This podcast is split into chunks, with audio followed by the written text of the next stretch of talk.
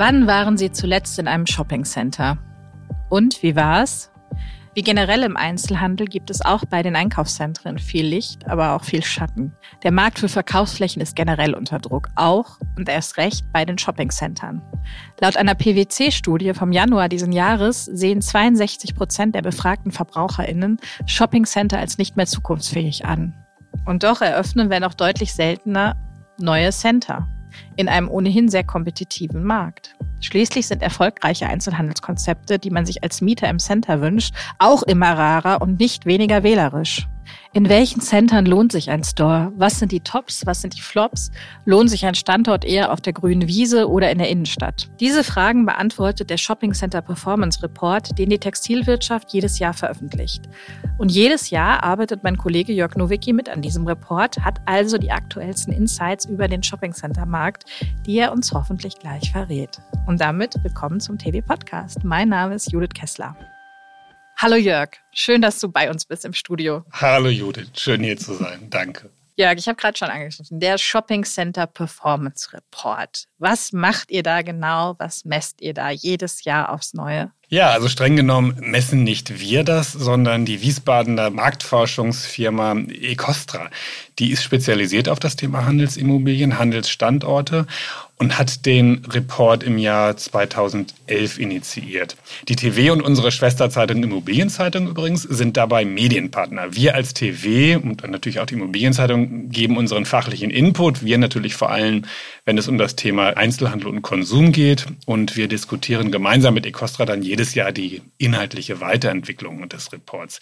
Wir wissen aber keinesfalls, wer wie abstimmt und sehen auch nur das anonymisierte Endergebnis. So, das erstmal vorab. Ansonsten ist der Hauptbestandteil des Reports das Ranking der stärksten deutschen Einkaufszentren. Stärke wird dabei gleichgesetzt mit wirtschaftlicher Zufriedenheit. Es geht also nicht um Schönheit, tolle Architektur oder fancy Flaggschiffe. Es geht darum, worum es am Ende des Tages im Retail immer geht, nämlich wie zufrieden die Mieter mit der wirtschaftlichen Performance ihrer Läden sind. Das ist ganz wichtig zu betonen, dass es sich um eine Mieterumfrage handelt. Und das meint tatsächlich alle Branchen, die in so einem Center vertreten sind. Einzelhandel, Gastronomie, Dienstleister. Also aus all diesen Bereichen stimmen die Unternehmen ab. Mitmachen dürfen allerdings nur Filialisten, die eine bestimmte Anzahl an Läden in Centern haben, weil nur die natürlich in der Lage sind, dann auch Vergleiche zu ziehen und Standorte entsprechend zu benoten. Benotet wird mit Schulnoten von 1 bis 5. Okay, also das Zentrale ist natürlich, was wir alle lieben, Rankings. Welches Shopping Center führt denn in diesem Jahr dieses Ranking an? Also ist Germany's Next. Oder Top das Center. aktuelle Betäubnis ja. Top Center. Genau, genau, genau, genau. Ja, das dürfte für viele, die nicht so sehr sich an der Schnittstelle zwischen Handel und Immobilien aufhalten, tatsächlich eine Überraschung sein. Dieses Jahr wird das Ranking vom Hanse Center in Bentwisch angeführt. Das ist ein großes, etabliertes Einkaufszentrum auf der grünen Wiese vor den Toren Rostocks in Mecklenburg-Vorpommern. Mit einem riesigen Lebensmittelmarkt von Kaufland als Ankermieter und darum herum vielen anderen Geschäften. Dass das Hanse Center gewonnen hat, ist übrigens eigentlich nicht wirklich eine Überraschung. Das liegt nämlich schon seit vielen Jahren immer relativ weit vorne und hat 2021 sogar auch schon mal gewonnen. Aber was macht das äh, Hanse Center so besonders? Also was machen die besonders richtig, besonders gut? Gute Frage. Das habe ich natürlich also im Rahmen der Recherche auch Christoph Pieper gefragt. Der ist äh, Geschäftsführer von Modulus Real Estate. Das ist das Unternehmen, das das Center führt. Er hat das in einem sehr leicht anmutenden, fast schon banalen Satz zusammengefasst. Wir machen den Kunden ihren Einkauf so einfach wie möglich. Und tatsächlich ist es auch genau dieser Convenience-Faktor, der die Kunden anlockt und dann auch die Mieter glücklich macht. Das fängt in Bentwisch damit an, dass das Hense Center strategisch ziemlich günstig direkt an der Autobahn liegt. Sechs Kilometer von der Rostocker Innenstadt entfernt auf der grünen Wiese.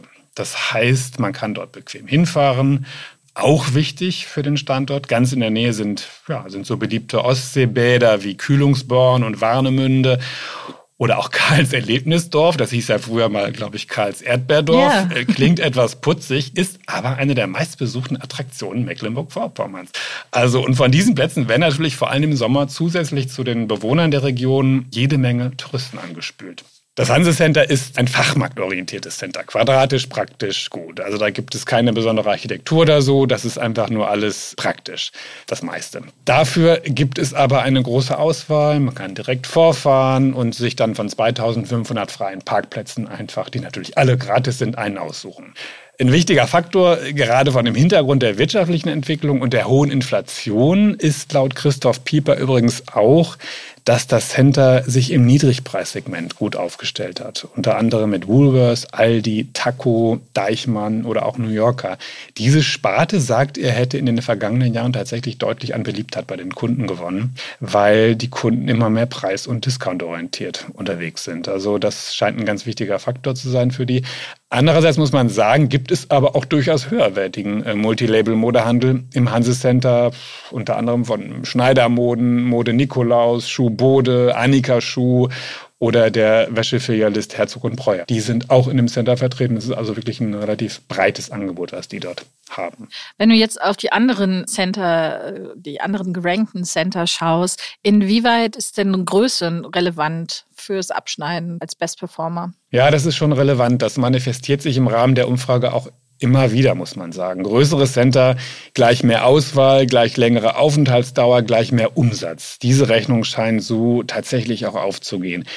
Die Auswertung des Reports nach der Geschäftsfläche zeigt, große Center, darunter verstehen wir oder versteht Ecostra, mehr als 40.000 Quadratmeter Fläche, performen mit Abstand am besten und erhalten auch die höheren Durchschnittsnoten. Dann kommen die mittelgroßen, dann die kleinen Center. Die kleinen Center haben übrigens in diesem Jahr nochmal ein wenig im Verhältnis zu den größeren verloren. Also Größe ist ein Faktor, Size matters. Was heißt das dann für Stadt versus äh, grüne Wiese? Also was, was bedeutet das für die Innenstadtcenter, die ja dann schon mal per se, was Flächenexpansion angeht, äh, limitiert sind? Mhm. Ja, man sieht das ja an dem Gewinner schon. Also grüne Wiese gewinnt, zumindest was die Popularität unter den Mietern betrifft, äh, oft oder häufig gegen die Innenstadt, das muss man schon so sagen. Die grüne Wiese ist ein bevorzugter Standort. Diese Standorte funktionieren offenbar in vielen Fällen. Ich habe eben schon mal von dem Faktor Convenience gesprochen. Einfach zu erreichen, viele Parkplätze, One-Stop-Shopping. Also das zieht bei den Kunden. Deswegen haben Fachmarktzentren in den vergangenen Jahren auch deutlich an Beliebtheit gewonnen. Die Corona-Zeit war dann auf jeden Fall nochmal ein Verstärker, weil die Kunden dann natürlich geschlossene Malls eher gemieden haben und sind sehr stark auf dieses Thema One-Stop-Shopping umgestiegen. Und die wollten einfach nur anfahren, einkaufen und wieder abfahren. Und das kam natürlich den Standorten auf der grünen Wiese sehr entgegen.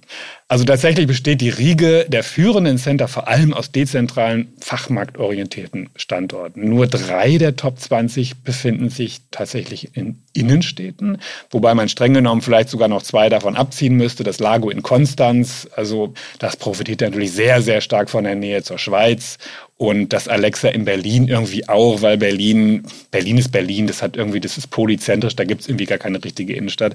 Also im Grunde bleibt dann fast nur noch eins übrig und das ist die Neutor-Galerie in Dienstlaken, die ich persönlich gar nicht kenne, muss ich sagen, die ich mir aber unbedingt bei Gelegenheit mal ansehen möchte.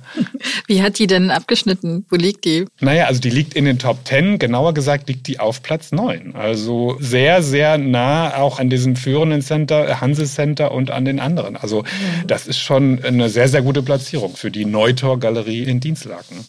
In klassischen Shoppingcentern hat man ja offenbar erkannt, dass Einzelhandel nicht alles ist und dass man die Leute auch auf anderen Wege ins Center ziehen muss, beziehungsweise im Center halten muss. Reagieren die Center auf der grünen Wiese denn auch auf diesen Trend? Ja, teilweise schon. Die Guten zumindest vertrauen nicht darauf, dass das jetzt ewig so weitergeht mit dem Zuspruch der Kunden und Mieter.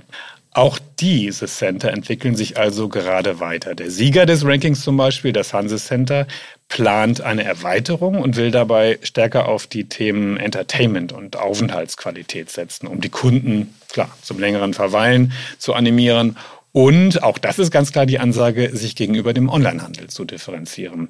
Dort soll demnächst deshalb unter anderem ein großer Indoor-Spielpark eröffnet werden. Welche Mieter sind denn besonders gern gesehen in Shoppingcentern? Also der Indoor-Spielplatz jetzt in Zukunft oder aber jetzt vor allen Dingen im Retail? Ja, ja, klar, natürlich. Also wir reden ja vor allen Dingen über den Retail. Das sind natürlich die Unternehmen, die bei den Kunden begehrt sind und deshalb in den Centern für Frequenz sorgen. Ist, ist irgendwie naheliegend. Also ich würde da aus dem Bereich Mode, Lifestyle auf jeden Fall mal Zara nennen. Das ist halt einfach ein Top-Magnet, muss man so sagen. Sicher auch die anderen Inditex-Marken wie Bershka und, und Pull Bear. Von den großen Modefilialisten auf jeden Fall auch H&M und New Yorker. New Yorker ist vielleicht sogar besonders spannend für viele Center, weil New Yorker ja keinen Online-Shop hat und sich also das ganze Geschehen und die ganze Frequenz auf die Filialen konzentriert. Zu den begehrten Marken gehören dann natürlich auch Sneaker-Filialisten, würde ich sagen, wie, wie Snipes und JD Sports oder im Bereich Off-Price auf jeden Fall auch TK Maxx. In diesem Jahr habt ihr ja zum ersten Mal auch den Spieß umgedreht und habt eine Zusatzfrage eingeschoben und die Mieter gebeten, die Vermieterbrille aufzusetzen und anzukreuzen, für welche Mieter sie sich in verschiedenen Kategorien entscheiden würden, wenn sie ein Center vermieten würden.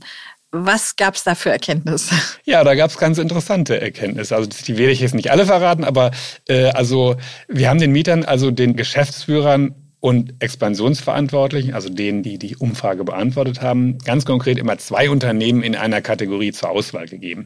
Und die Ergebnisse sind echt ganz interessant, zum Teil auch frappierend. Bei den Fast-Fashion-Filialisten zum Beispiel hat Zara mit 69 Prozent ganz klar gegenüber H&M mit 31 Prozent gewonnen.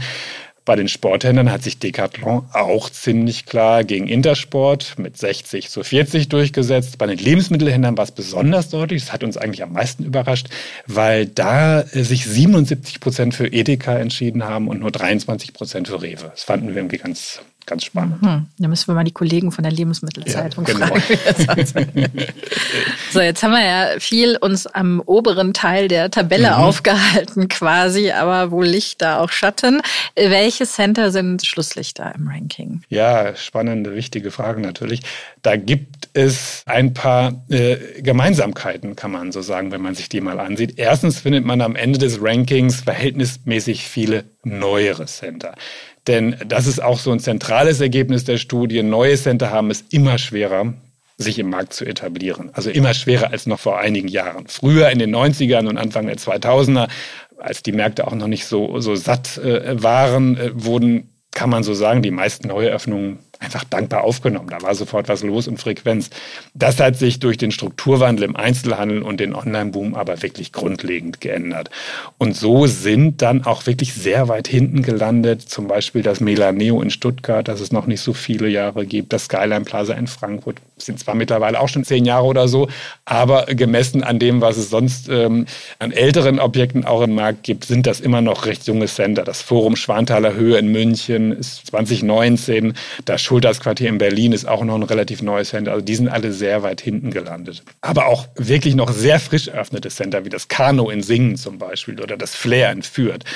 Ja, und ganz am Ende des Rankings liegt dann übrigens die Stadtgalerie in Witten. Die Stadtgalerie Witten, wenn wir die jetzt mal als Beispiel nehmen, warum tut sich dieses Center so schwer? Ja, da kommen wohl mehrere Faktoren zusammen. Erstens ist es mit einer Verkaufsfläche von 12.500 Quadratmetern ziemlich klein.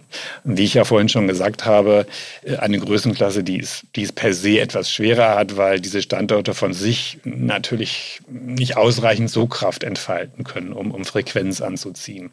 Außerdem ist die Wettbewerbsdichte natürlich im Ruhrgebiet, wo sich dieses Center befindet, sehr hoch. Da gibt es einige attraktive Einkaufsstädte wie Essen und Dortmund oder auch das Centro zum Beispiel in der Nähe. Also da ist schon Druck auf dem Markt, das muss man schon so sagen.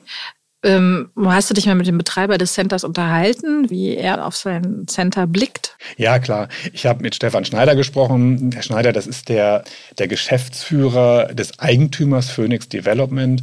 Und der ist sich auch der schwierigen Situation vor Ort durchaus bewusst. Allerdings muss man sagen, Phoenix ist selbst erst seit wenigen Wochen Eigentümer der Mall, hat aber laut Schneider erkannt, dass die Stadtgalerie unbedingt revitalisiert werden muss. Der will jetzt also zusätzliche Ankermieter und Frequenzbringer, vor allen Dingen aus dem Nahversorgerbereich, anziehen, also Lebensmittel, Drogerie, aber auch aus der Gastronomie. Und er sagt auch ganz offen, dass in den vergangenen Jahren zu sehr auf kurzfristige Vermietung und nicht auf ein Gesamtkonzept geachtet wurde. Ja, und in ein paar Monaten sollen dann die ersten größeren Veränderungen durchgeführt werden. Ich bin schon gespannt, wo die Stadtgalerie in den nächsten Jahren so landen wird. Du begleitest den Markt ja schon relativ lange. Wie ist so deine Einschätzung? Kann das also aus deiner Erfahrung heraus, kennst du einen Fall, wo so eine Repositionierung, Neupositionierung tatsächlich gelungen ist in einem Center? Gibt es da Beispiele? Wie, mhm. wie schätzt du es ein? Mhm. Also ehrlich gesagt gibt es da jetzt nicht so wahnsinnig viele Beispiele. Aber ganz aktuell, interessanterweise, könnte man zum Beispiel das Lilly in Wiesbaden anführen führen. Das wurde, ja, 2007 war das, mit äh, großen Hoffnungen noch unter dem Namen Lilienkarree direkt neben dem Hauptbahnhof in Wiesbaden eröffnet. Ist aber irgendwie nie aus dem Quark gekommen. Also die waren immer in der Gunst der Mieter ziemlich weit hinten und dementsprechend in so einem Ranking. Jetzt in den vergangenen Jahren hat man da aber offenbar ein bisschen Geld in die Hand genommen, sicher auch ein paar Zugeständnisse an die Mieter gemacht in Sachen Mieter und das ganze Center auch stärker in Richtung Nahversorgung gedreht. Mit Rewe, Aldi, Rossmann und auch in Richtung Discount mit Woolworth und Action. Und die Folge ist, also das hat offenbar gefruchtet, dass sich das Lilly, wie es nach dem Rebranding jetzt heißt, aus dem Keller nach oben gearbeitet hat und äh, richtig gute Noten von den Mietern erhält. Du hast vorhin auch das Forum Schwanthaler Höhe in München äh, mhm. erwähnt. Was kann man denn in München falsch machen? Ja, das fragt man sich tatsächlich, da hast du recht. Wenn am Handel vom Standort München die Rede ist, dann geht es ja eigentlich immer um hohe Kaufkraft, tolle Produktivitäten und so weiter. Das Beispiel Schwanthaler Höhe zeigt aber, dass ein neues Einkaufszentrum mitten in München nicht unbedingt eine Lizenz zum Gelddrucken automatisch auch ist. Also mitten in der bayerischen Landeshauptstadt gelegen, 2019 ganz neu eröffnet, landet es im Ranking nämlich ziemlich weit abgeschlagen, auf dem drittletzten Platz sogar noch dass es dort wohl nicht so läuft, nicht so gut läuft wie geplant, bestätigt übrigens auch ähm, Harald Ordner, der ist Geschäftsführer des Centerbetreibers HBB, den ich natürlich auch auf das schlechte Abstein der Schwanthaler, Schwanthaler, Schwanthaler Höhe, nicht Schwanthaler Höhle, angesprochen habe. Laut ihm liegt das zu einem großen Teil am ungewollt schlechten Timing.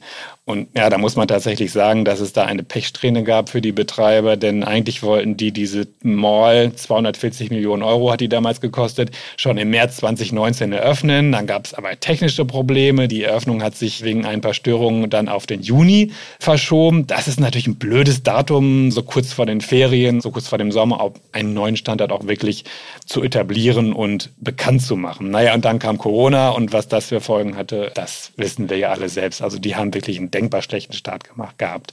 Laut Herrn Ordner liegt es aber wohl auch am Branchenmix, wie er auch gesagt hat, dass das Center nicht so gut ankommt.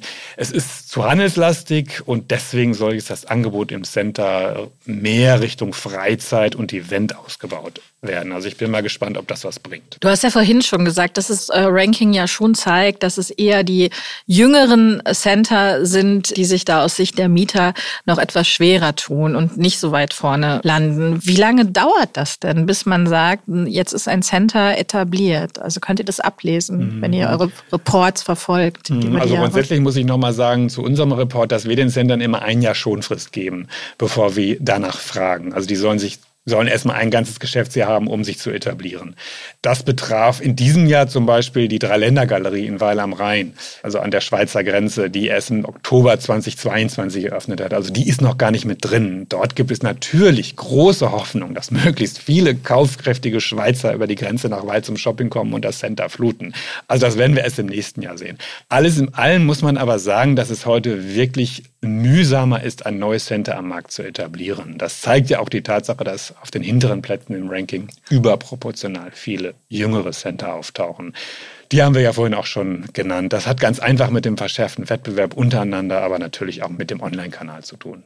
Aber im Ranking vorn liegen ja schon eher die etablierten Center, also die mindestens zehn Jahre am Markt sind, oder? Ja, genau. Ich habe mir das Ranking diesbezüglich nochmal genau angesehen und unter den ersten 100 Centern wurden tatsächlich nur ganze neun in den 2010er Jahren eröffnet. Unter den ersten 50 sogar nur drei. Also dafür sind aber ziemlich weit vorne so alte Schätzchen zu finden wie der Ruhrpark in Bochum von 1964, das Donau-Einkaufszentrum in Regensburg von 1967 oder das Bräuningerland in Ludwigsburg von 1973. Also die äh, haben sich etabliert und wurden immer weiterentwickelt und sind dementsprechend auch nach wie vor beliebte Center einfach, ja.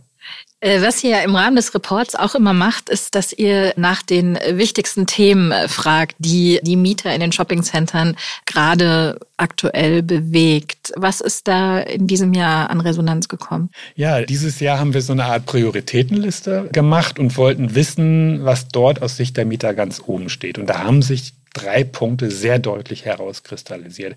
Erstens sind das die steigenden Mieten durch die Indexmieten, also Mieten, die an die Inflation gekoppelt sind. Und das wurde ja seit dem starken Anziehen der Inflation immer wieder stark diskutiert und ist dann wohl auch für die Mieter in Einkaufszentren beim Betreiben ihrer Läden tatsächlich das zentrale Problem, wie sich herausgestellt hat. 70 Prozent sehen es als sehr großes Problem, 18 Prozent als großes Problem an, also insgesamt 88 Prozent. Platz zwei sind die steigenden Mietnebenkosten. Was besonders stark natürlich, vermuten wir, mit den, mit den steigenden Energiekosten in Verbindung stehen dürfte.